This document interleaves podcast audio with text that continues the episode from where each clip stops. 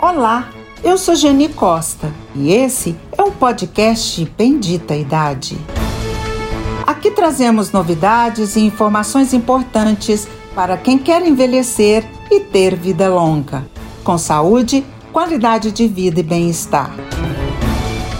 Os temas são tratados sempre com seriedade e às vezes colocamos uma pitadinha de humor. Sejam muito bem-vindos. Cristiana Cris. Para todos nós, né? A Cris Oliveira, é um prazer enorme estar aqui com você.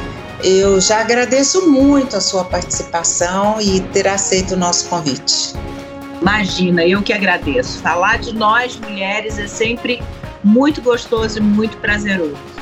É um espaço bastante povoado e que precisa ter uma visibilidade na mesma proporção dessa população que nós vivemos aí, que são é, nós somos muitas mulheres e muitas mulheres maduras. Em 2050 o país será totalmente envelhecido e nós temos que nos preparar para isso, né? Mas eu vou falar um pouquinho para os nossos ouvintes, um pouquinho de você. Uhum. Então, nós sabemos que a Cristiana Oliveira é uma atriz e lá na internet está colocado ex-modelo.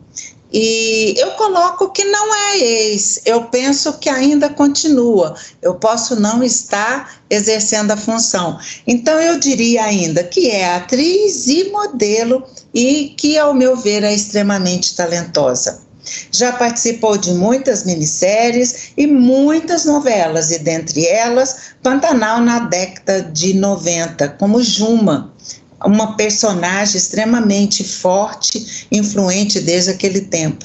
Em 2001, se destacou com a psicopata Licinha e foi fazendo muitas outras intervenções na TV e estreou em Portugal O Olhar da Serpente e de tudo isso recebeu muitos prêmios e hoje felizmente está aqui entre nós. Mais uma vez, então, Cristiana, muito obrigada por sua participação e por ter liberado um pouco aí a sua agenda, que eu sei que é bastante justa para nos atender. Ah, Geni, eu agradeço muito. Só, é, só corrigindo uma coisa, que eu até tenho que fazer um comunicado formal com a Wikipédia eu nunca fiz esse olhar da serpente em Portugal. Eu, acho até engraçado, porque eu fui percebendo assim, gente, da onde? Eu não morei em Portugal. Eu passei um tempo, obviamente, em Portugal, mas por questões minhas, pessoais, assim, nada, nada profissional.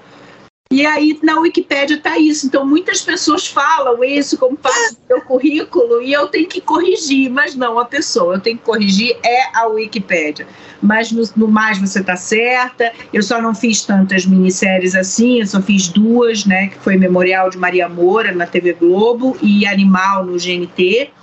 Mas fiz muitas novelas e, e cinema e teatro, enfim. No resto está tudo certo. Ah, então tá ótimo. Na verdade, eu acredito que você dispensaria apresentações, mas para muitos, né, dos nossos seguidores, talvez isso não seja tão simples e tão claro assim, por isso eu fiz a, a apresentação e foi ótimo porque você fez os ajustes necessários aí nessa apresentação.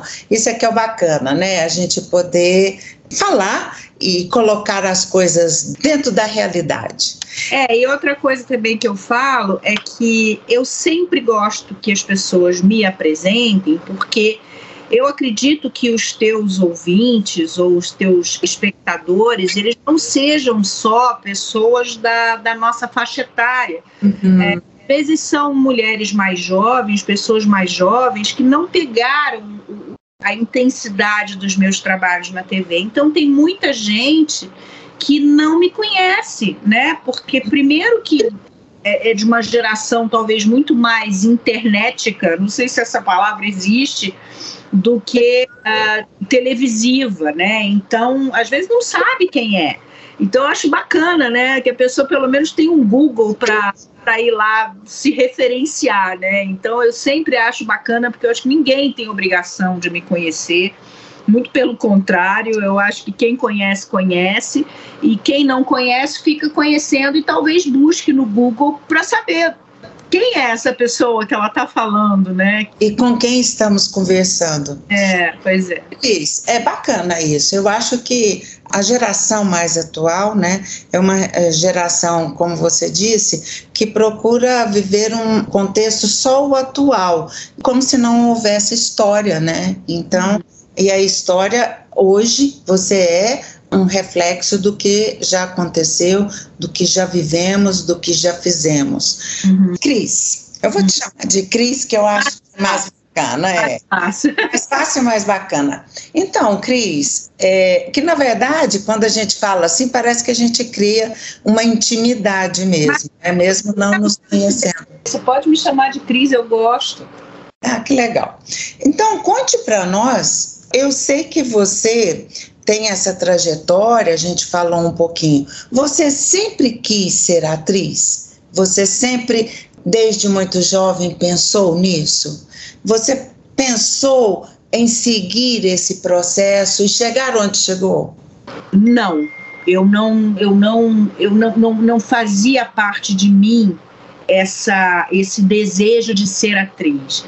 Eu acho que existia o lado da admiradora eu era muito noveleira, desde os 10 anos de idade até a minha idade adulta. E eu admirava aqueles atores. Eu acho que o que acontece hoje com muita gente comigo, acontecia comigo naquela época. Então eu era fã, eu era tiete, é, tinha uns atores que eu adorava, que eu admirava, e que se eu visse eu tremia, meu coração disparava. Eu tinha aquela coisa normal de uma, de uma telespectadora que admirava um determinado personagem, um determinado ator. Então, assim, e eu trabalhei, com 16 anos, eu trabalhei nos bastidores de teatro. Então, eu tive contato com atores que já eram famosos na televisão e com muita gente ali que eu acabei conhecendo. E eu mesma me dizia, uma vez eu peguei o texto do teatro, da peça que eu estava fazendo assessoria de imprensa, eu trabalhava com a minha irmã, isso inclusive está no livro também, e eu cheguei no espelho, fiquei me olhando tentando fazer o texto. Aí eu olhava para mim, eu tinha senso crítico, né? Eu olhava para mim e falava assim: Cristiana, você é muito canastrona. Você não serve. Isso com 16 anos. Eu falei: nunca que eu vou ser atriz na minha vida. Só que, posteriormente, é, depois que eu enfim, passei por aquele período que você deve saber de obesidade, uhum entrando naquela briga com balança e que eu acabei sendo modelo, é, eu descobri em mim um talento na expressão, uma verdade na expressão, assim, não contexto, mas a coisa de expressar através das fotos. E todo mundo falava muito isso comigo. E eu percebia, quando eu assistia TV, alguma novela, como diferenciava um ator forçado e um ator que tinha é, que tinha o texto na embocadura, que tinha naturalidade, que não era aquela coisa formal. Então, quando, quando aconteceu a história né, do início da minha carreira, que eu fiz um comercial, aí com esse comercial o, o Walter, o Walter não, com o Walter Salles Júnior, que era um, um cineasta, é, depois o Jaime Jardim viu esse comercial e pediu para eu fazer um teste, tudo meu foi muito natural. Assim, eu acho que eles gostaram de mim porque eu colocava na, no ser atriz uma ansiedade e um desejo. Foi uma coisa que aconteceu.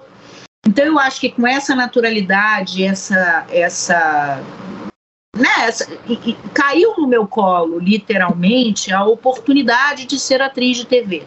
A verdade é essa, tá? Eu fui fazer o teste para apresentar um programa de música e acabei sendo descoberta pelo Jaime Monjardim, que queria me colocar na novela, porque me achava a cara da, a cara da personagem, não sei o que. Então foi tudo muito ao acaso. A partir dali, eu realmente comecei a ver que eu gostava da coisa. Uhum. Mas em nenhum momento eu fiquei preocupada. Ah, eu quero ser uma atriz de sucesso, eu quero receber aplausos, eu quero isso, eu quero aquilo. Não era uma coisa nesse sentido de, de colocar isso como objetivo de vida ou alguma forma de suprir a minha carência. Em momento uhum. nenhum. Era um. Porque eu estava gostando de fazer. Então eu acho que por isso que deu certo. Agora, quando eu peguei uma personagem difícil e que eu percebi o quão importante era o teatro na minha vida, aí realmente, quando eu fui fazer o teatro, eu falei: não, a minha vocação, meu desejo, meu amor, a minha paixão, seja o que for de afeto, de sentimento, está nessa profissão. E aí, a partir desse momento que eu fiz essa escolha, eu quero ser atriz pro resto da minha vida. E era mais ou menos 16, 17 anos? Não, não, não, não, porque eu comecei na televisão, eu tinha 24. É, porque com 16 eu, eu, eu, trabalhava junto com a minha irmã, que era assessora de imprensa, que foi essa época que eu convivia com os atores. Mas só foi acontecer isso, essa, é, esse iníciozinho de descobrir que eu era verdadeira na minha expressão, que eu sabia expressar bem e tal, quando eu comecei a ser modelo aos 20 anos, mas aí não tinha texto, era uma coisa só de expressão uhum. E aí, aos 24, que aconteceu essa história, estou tentando contar rapidamente, que acabou acontecendo essa, essa minha esse meu desejo, né? Mas o real mesmo. Concretização, né? Foi na novela da Glória Pérez, que eu fui muito criticada, que as pessoas começaram a questionar, dizer, ah, mais um rostinho bonito na televisão, porque a Cristiana só é, vai ser atriz de uma personagem só, porque ela só conseguiu fazer bem a Juma, agora na Globo ela tá. Eu recebi muita crítica. Se tivesse internet, então, meu Deus, coitada de mim. É, e aí, a partir desse momento, eu comecei a perceber que eu tinha que trabalhar na, na no ofício mesmo, eu tinha que trabalhar a profissão de, de atriz. E para isso eu tinha que fazer teatro, eu tinha que estudar, eu tinha que pesquisar. E aí isso tornou uma coisa diária na minha vida. Eu estando no ar, fazendo teatro, não fazendo teatro, eu estou sempre fazendo aula de voz, aula de corpo, eu estou sempre lendo, é, tentando me aprofundar na minha, na minha carreira e melhorar, mesmo que eu não esteja é, é, interpretando alguma personagem de fato, eu estou estudando, estou pesquisando. Então, realmente, a minha escolha para ser atriz é, começou aos 24, mas se intensificou em 1992, com 27 anos. Que bacana. Ô, Cris, você tocou em dois pontos aí que eu quero falar. No teatro fez comédia? Olha, o primeiro papel de comédia que eu fiz, mas que eu já estava muito. É, eu já tinha feito uma, duas peças de teatro bem, bem, bem assim trabalhadas. O primeiro trabalho de comédia que eu fiz, que foi uma coisa também ao acaso, uhum. em 94, que foi uma novela chamada 4x4. Aí eu fiz uma personagem de comédia, mas eu não entendia a comédia de uma forma natural. Uhum. Tem que usar uma certa técnica para fazer comédia. Entende? Porque eu não sou de comédia, eu sou atriz. E você parece que não ter o perfil para fazer comédia. Não, não tenho. Literalmente não tenho. As pessoas se surpreendem quando me veem no teatro e riem a beça comigo, porque uhum eu uso técnica e eu uso verdade. Então, eu sou uma, uma atriz que, que faz até as últimas consequências o texto, a compreensão do texto, é, e, a, e dali, se, se a situação for engraçada, ok. Agora, eu forçar uma comédia e tal, eu, eu, eu tenho um discernimento, isso é uma coisa natural minha que independe da minha escolha de atriz. Lá, lá de trás eu te falei, né, que eu me olhando no espelho, eu sabia discernir que eu era canastrona e que eu percebia isso nas obras teledramatúrgicas que eu, que eu assistia, eu percebia quando o ator era bom ou não era. Se ele passava a verdade, se ele não passava, entendeu? Então isso, obviamente, eu tinha essa, eu tinha essa noção de que eu não estava bem ou quando, quando eu estava bem. Então comédia é, é, eu já fiz, na verdade, uma novela, foi comédia, fiz dois filmes de comédia e fiz uma peça de teatro comédia também. Então, acho que as pessoas gostam de mim fazendo comédia, mas não, mas não tenho esse perfil. Mas como você disse, existe a comédia com técnica e a comédia da pessoa que tem aquele perfil de caminhar, por exemplo, a Rosane Golfman, ela tem esse perfil, né? Eu fiz um podcast, uma live com ela e foi ótimo. Para falar, ela tem esse perfil, essa, os gestos, né? A espiritualidade ali na hora. E quer dizer, eu também acredito que cada um tem que ficar e fazer o que gosta e o que entende melhor, né? Nada As pessoas não têm que saber tudo. E você também tocou no tema obesidade. Uhum. A gente sabe que o país, o Brasil, está com uma porcentagem enorme de pessoas obesas Sim. ou sobrepeso. Sim. E isso é devido à falta de atividade física, uma alimentação inadequada, porque a alimentação da maioria das pessoas que tem recurso come aquilo que é mais fácil e os que não têm recurso come aquilo que tem. Então, realmente, o país precisa pensar um pouco mais, porque estamos envelhecendo, envelhecendo gordos. E aí não é questão de gordofobia, não, é questão de saúde mesmo. E aí, você falou um tempo, né? É, você tocou no assunto e teve um tempo que você tinha esse sobrepeso. Uhum. Eu te faço uma pergunta: o que você fez para brigar com essa balança, que é uma coisa muito difícil, e o que você continua fazendo para se manter? Isso como inspiração para muita gente. É, as pessoas públicas têm esse poder, né? Geni, é uma situação tão delicada, porque, olha só, desde aquela época, eu estou falando de final de década de 70, né, que foi quando eu engordei. Foi em 79 que eu tive uma obesidade que eu cheguei a pesar 105, 110, eu não me lembro exatamente. Chegou muito assim. É. A obesidade não era só sobrepeso. É, não, não. Eu já eu era obesa nessa época, eu era obesa assim. E aí, e, e, a cobrança era diária, dentro de casa, da sociedade e tal, porque existia, a gordofobia era muito grande naquela época. Não era só uma questão de preconceito, não. Porque né, a gente tinha um exemplo das, por exemplo, na década de 70 e 80, né, veio a Twig, veio as referências, se bem que Twig eu acho que é década de 60, mas é, veio aquelas, aquelas referências das mulheres muito magras, das modelos europeias né? Então blogueiras, elas que, que acompanhavam revistas de moda e tal, o tempo todo a referência eram aquelas mulheres magérrimas, né? Que era 80, 60, 80 de medidas, né? De busto, cintura e quadril.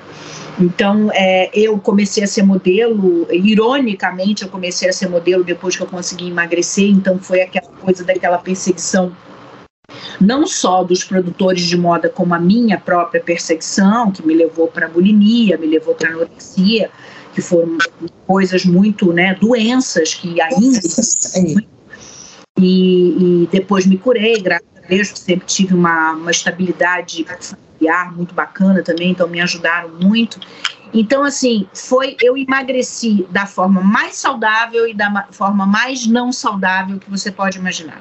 Uhum. Da mais saudável de ter feito é, é, pirâmide alimentar, não ter tomado remédio, ter feito dieta, ter feito né, é, é, atividade física. Eu dançava, depois eu fiz karatê, eu fazia bastante atividade física, então eu tive o emagrecimento saudável e tive aquela coisa da dieta da lua, da dieta do abacaxi, da dieta do ovo.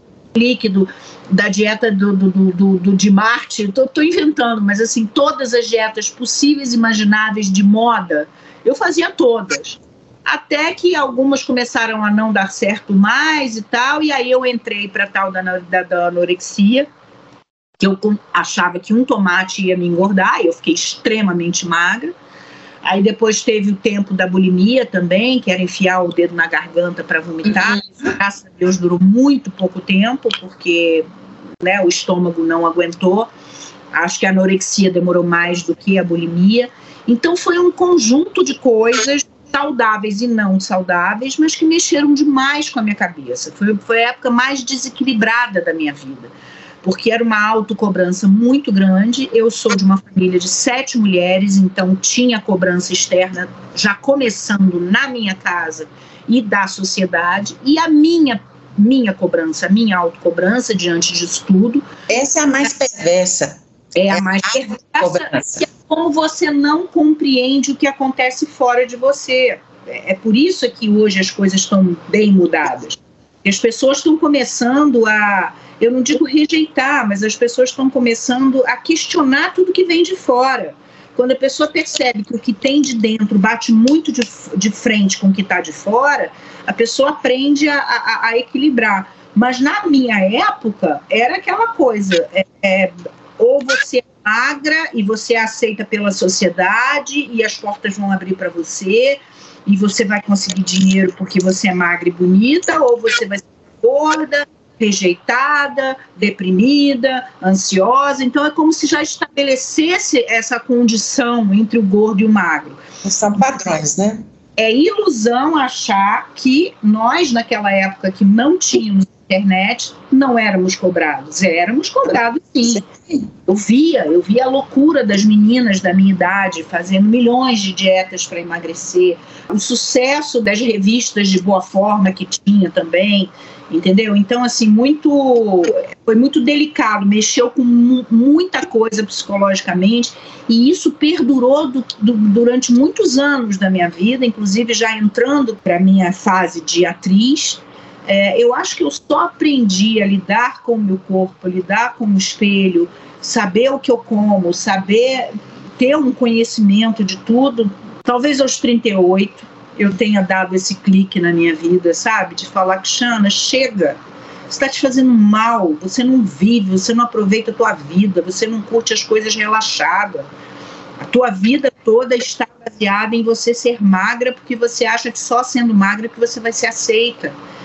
Então, tudo isso eu conto no meu livro, sabe? Foi uma, uma angústia, uma, uma, uma dor que me perseguiu durante muito tempo mesmo fazendo sucesso, com juventude, com um corpo lindo e tal, eu no meu dia a dia não me sentia feliz. Uhum. E não era uma falta de reconhecimento, entendeu? Eu estava doente mentalmente, eu estava com uma má compreensão de tudo aquilo. Aquilo estava me atingindo de um jeito que eu tinha que, que fazer uma, uma, uma terapia, e fiz durante muito tempo. O que me salvou foi uma terapia eu tinha condição de fazer terapia três, quatro vezes por semana, então isso foi uma coisa que me ajudou a entrar no prumo, mas tudo isso me deixou muito confusa. Então, por isso que a maturidade para mim é um presente, né? Depois dos 40, 40 e pouco, que eu fui percebendo as coisas, eu comecei a me interessar em, em, em me equilibrar. E hoje em dia as pessoas, pô, eu vejo jovens sofrendo muito com isso também, sabe? de uma outra forma. Mas é, enfim, aí eu já estou me estendendo. Não tem problema. É um pouco disso. Agora, para a gente aproveitar também esse gancho, eu vejo que hoje a sociedade, de uma forma geral, ela precisa muito de exemplos, né? De é. inspirações. E por quê? Porque existe também, além de tantos padrões né, e preconceitos, existem muitas informações ele tem que ser seletivo e saber qual ele vai assumir como sendo a verdade, porque as informações a cada um minuto, um segundo, se não me engano, nós temos mais de 100 mil informações. É muita coisa. Então, seja informação visual, olfativa, o que for. Né? Então, a gente tem que saber navegar aí para poder dar conta. E aí, me conte ou nos conte sobre o seu livro, essa biografia que a gente já falou um pouquinho, essa biografia da Cris Oliveira, que serve de estímulos e de exemplo a muita gente, porque você conta a sua história, eu já li, gostei muito, hum. e você conta a sua história e a gente percebe que é sem cortes, sem receios, sem medo, pela crise mesmo, não é isso? Totalmente. E tudo que eu falei era o que eu sempre tive vontade de falar. Porque assim, eu não tenho essa fala pronta, nem quero ter, porque eu acho que é muito complicado você ter tudo na vida é mutável, né? A vida, o mundo. Sim, é sim. Mas eu digo o seguinte: já me fizeram a pergunta sobre essa coisa de eu ter escrito meu livro com o objetivo de ajudar as pessoas. Não. Eu não escrevi o meu livro com objetivo nenhum. Eu escrevi o meu livro, ponto. Se eu fizer, sem esse, esse objetivo, essa intenção, se eu fizer mulheres, é, pessoas, né? Que não, não, o livro não é só para mulheres, mas assim, pessoas se identificarem ali comigo, com a minha história e não se sentirem sozinhos, isso vai me dar um prazer do tamanho do mundo, porque uhum. eu sei que eu já estou, que através do livro eu deixei um legado, eu deixei uma palavra que ajudou. Mas não foi o meu objetivo, não é um livro de autoajuda. Uhum. É a minha história verdadeira de um ser humano. De um ser humano cheio de dores, cheio de momentos tristes, de, de, de, perdas na vida, de ganhos na vida, de problemas de cabeça, de problemas de saúde, de sabe, eu sou uma pessoa. Eu sou uma mulher de 60 anos, quer dizer, faço 60 anos ano que vem, com uma vida muito intensa em todos os sentidos, é, que nunca evitou de viver nada, a não ser que realmente percebesse que aquilo não era definitivamente uma escolha. Então, assim, quando eu vejo que as pessoas leem o meu livro e as pessoas gostam, tiveram momentos ali que eu me identifiquei, que eu me vi inteira. Pô, isso me, me faz bem, sabe? Te, te fez bem, acalentou seu coração. Você se sentiu abraçada? Sim, me senti. Pronto, já fez, já, já, já assim, já foi um presente para minha vida saber disso, entendeu? Mas eu, eu não sei que exemplo que eu sou. Talvez de uma pessoa que sempre persistiu? Uma pessoa persistente, uma pessoa que superou obstáculos, muitos obstáculos que a Cris superou, tem pessoas que vão ler e vão dizer: esse eu não consegui. Entendeu? Porque o que é muito peso para algum pode não ser para outro. Então, o exemplo é isso. O exemplo nem sempre é aquele o, o 100% ótimo, mas é aquele que é aquele. Por isso é que eu entendi o seu livro como sendo a Cris pela Cris. Exatamente. E o que as pessoas conseguem uh, abstrair dali é que é o, o, o grande barato né, da, da, da, escrita.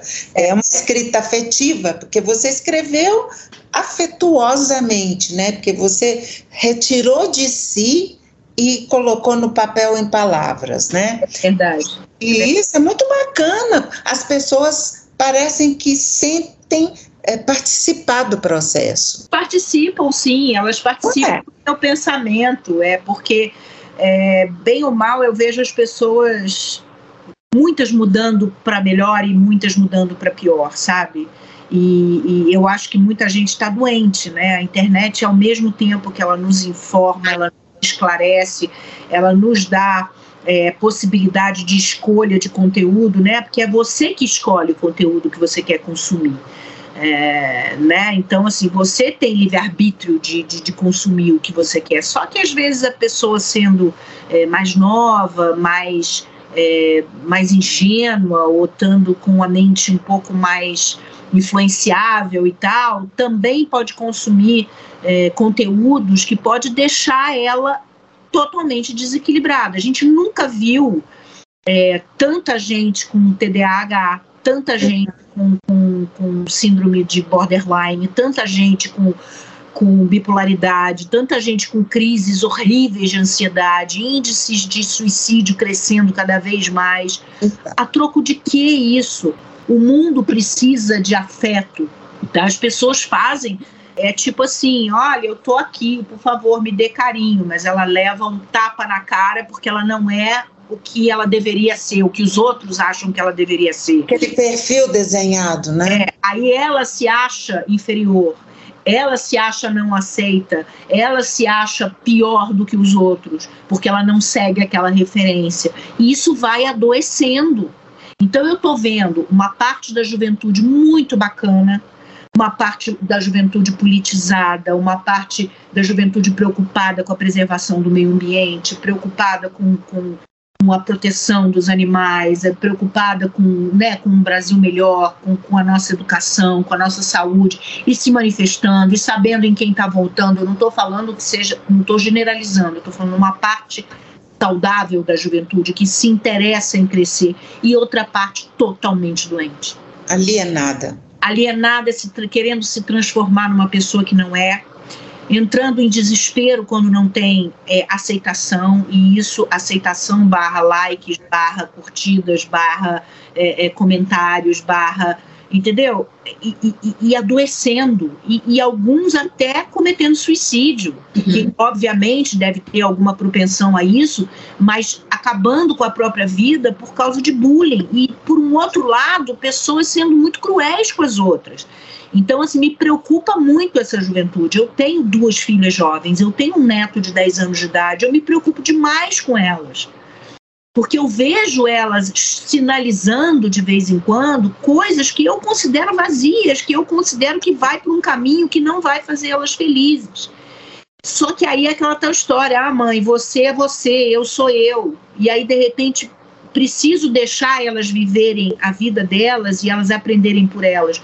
Mas, ao mesmo tempo, a gente observando e vendo que aquilo pode levar para um caminho que não vai ser legal. E aí você faz o quê? É doloroso, né? Doloroso, é doloroso. É, é, é o, o, o, normal para elas, que são jovens, para gente que é mais velho, que é maduro, já não é mais normal. Aquilo não pode ser considerado normal. Só que elas consideram, sabe?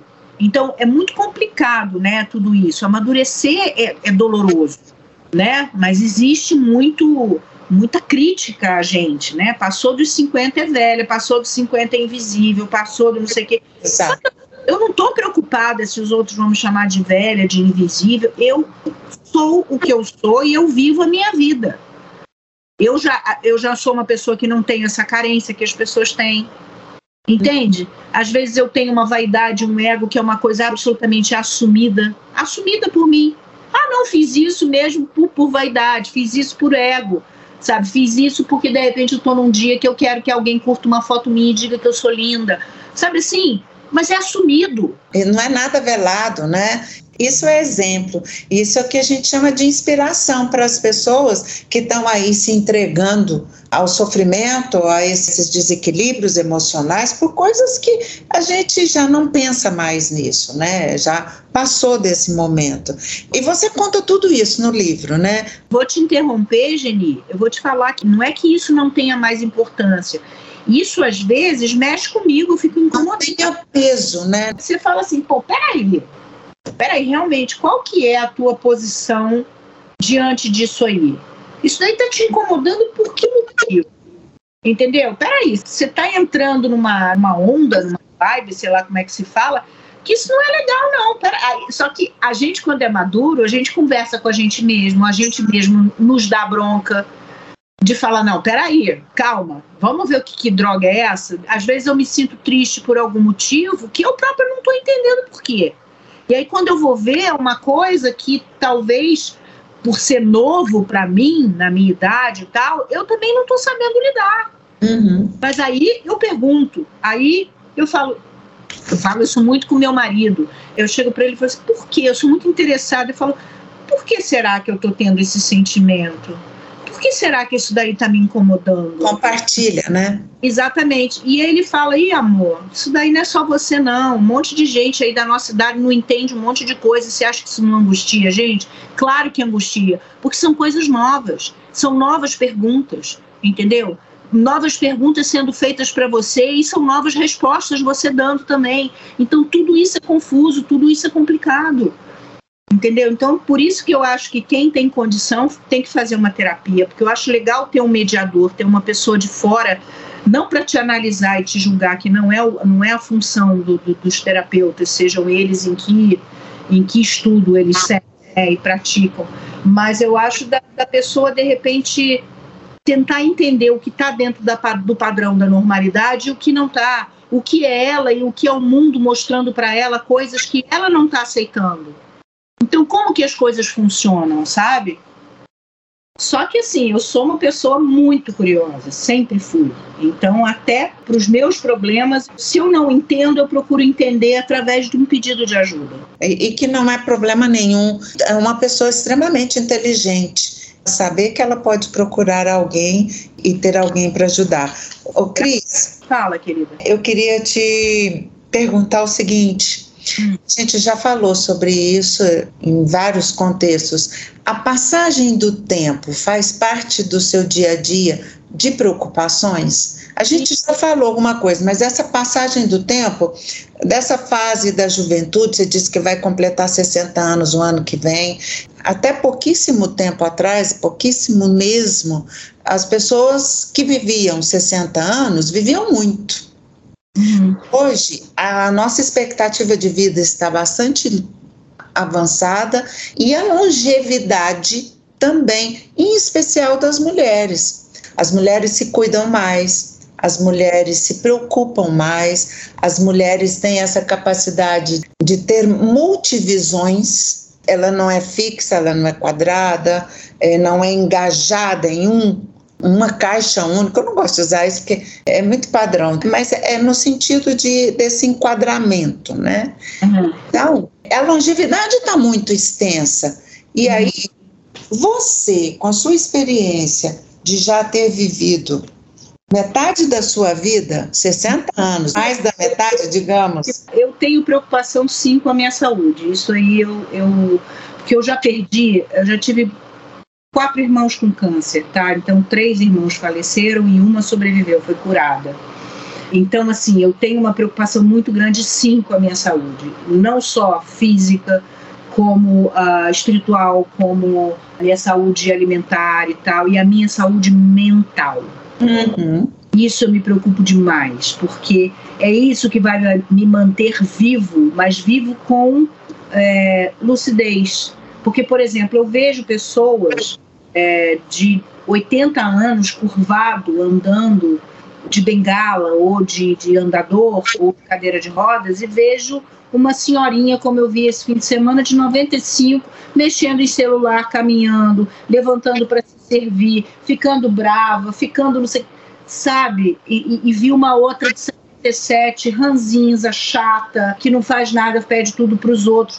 Cara, é muito doido. Eu quero ser uma velha ativa, eu quero ser uma senhora ativa. Mas claro que não vou ser uma esportista, porque eu nunca fui e tal. Não vou ser aquele, aquele senhor de 90 anos que faz triatlon. Uhum. Aquela mulher maravilhosa, aquela que foi ex-ginasta de 90 e pouco, que está lá fazendo barra abrindo as pernas lá, subindo, fazendo. Sabe? Não é isso, mas dentro da minha realidade, eu quero viver com lucidez e saúde. Então, me preocupa sim com a prevenção. Então, eu procuro ter uma alimentação bacana sim. Eu fumava, parei de fumar. Estou diminuindo absolutamente qualquer coisa que eu sinta que não me faz bem. Então, por exemplo, descobri recentemente que eu tenho intolerância a glúten, intolerância à lactose, que eu não posso beber mais do que duas, três taças de vinho, que eu passo mal. Então, tudo isso é meu corpo falando: olha, Cristiano, tá na hora de você cortar essas coisas e tentar sentir prazer ou curtir outras coisas aí. Entendeu? Vai ter que, né? Porque, claro, que beber duas taças de vinho dá um, um belo de um prazer pra gente, relaxa, deixa a gente mais, né? Eleva a serotonina e tal mas começou a não fazer bem pro meu estômago. Eu comecei a, a, sentir muito enjoo, muita dor de cabeça e tal. Então, todas essas coisas eu agora não posso fazer mais. Uhum. Então, eu tenho que substituir por novos prazeres, entendeu? Mas isso não, não precisa ser um sacrifício, né? Não, ainda é. Ainda é um sacrifício, sim, mas, como eu te falei, não tem muito o que escolher. É pelo lado de não comer mesmo, sabe?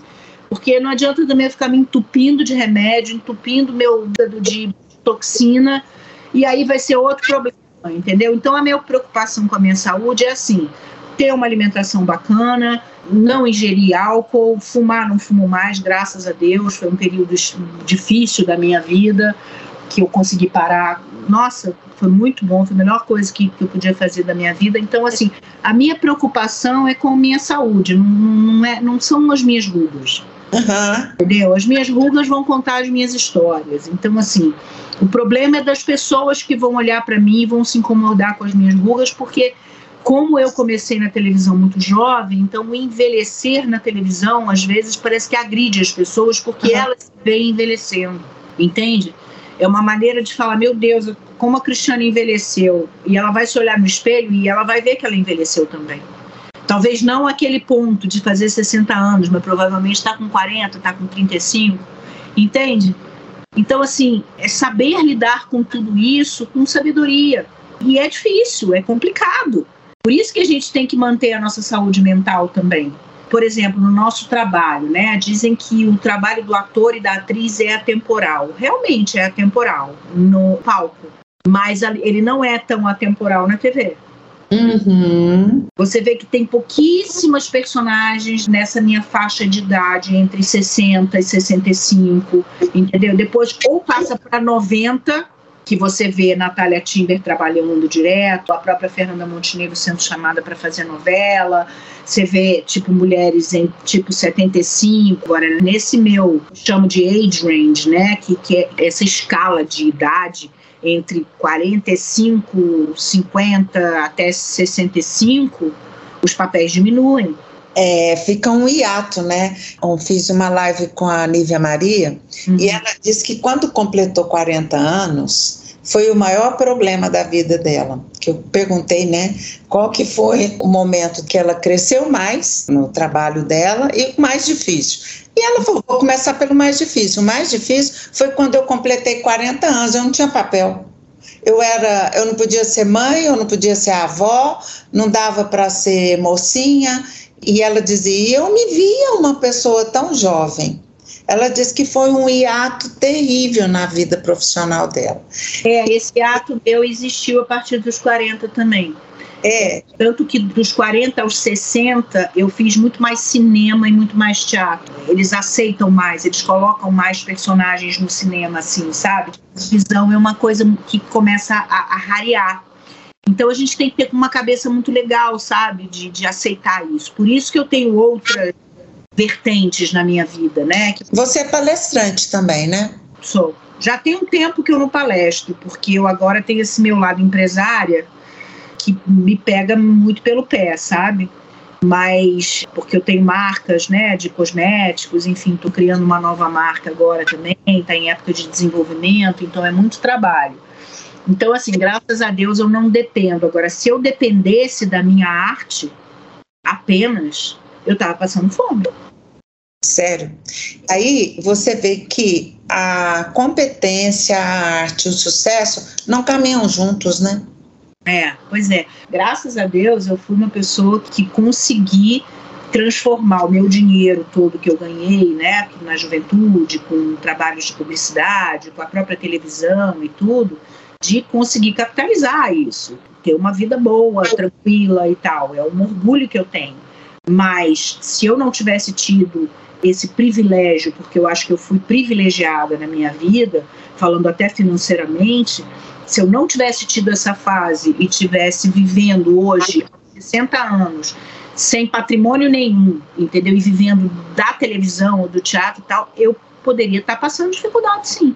Mas graças a Deus eu garanti porque eu não fui burra, eu tive orientação, entendeu? Eu tive para poder ter patrimônio para viver de boa. Mas se eu não tivesse tido esses conselhos de pessoas que entendiam de, né, de, de do lado financeiro e tal, realmente eu estava passando por dificuldade, como eu vejo muitos atores passando por dificuldade. Pessoas que gastaram muito, que não preservaram seus patrimônios, entendeu? E aí sofrem. A, gente, a quantidade de ator desempregado e ator que está sem oportunidade é, é imensa, gente, é imensa. Imagino, imagino. É uma profissão linda, mas realmente tem que ter vocação para ela. ela. Ela é perversa, inclusive, né? Caso é. você não caminhe nela durante o tempo todo, você ter outras vertentes de como conseguir é, se manter, né? É. Cris. Mas ainda bem que eu enxerguei isso cedo. Cedo, né? Enxergou bem cedo. É, o papel da Juma foi, assim, crucial na sua profissão, né? Isso. Ela te lançou, digamos assim. É, foi. Foi ela que me lançou. Já tinha feito uma novela antes, mas foi ela que me lançou ao estrelado, sim. É, e eu assisti, viu? assisti, torcia. Que bacana, isso aí eu acho que são boas lembranças e, e que bom que a gente tem lembranças, porque elas nos provam que a gente trilhou uma vida, que a gente buscou ser uma pessoa, eu costumo dizer, ser pessoas melhores. Melhores não no sentido de recurso, de poder, de ego, mas melhores no sentido de ter produzido, ter crescido por Cris pela Cris, como eu comentei do livro. Então, no seu livro, Verso. Versões de uma Vida. Versões de uma Vida. Ele está disponível nas livrarias? Está disponível na internet. Eu não sei em livraria qual que é, qual que ele está disponível, mas assim, É, lá na, na, editora Letramento, que é a minha editora, eu sei que vende, vende na Amazon, vende Mercado Livre, vende umas plataformas aí bem legais. Agora, não me pergunte, porque eu, eu não sei. Eu sei que algumas leituras pelo Brasil tem, é, tem físico, né? Às vezes tem por encomenda. Eu, eu, sinceramente, eu não sei informar. Eu sei que na internet bota ali que vai ter um monte de lugar ali. De lugar, sem problema. As pessoas que quiserem, eu até insisti em falar para outras pessoas lerem, poderem tirar, assim, talvez alguns ensinamentos de alguém que já viveu um tempo e que pode servir de exemplo.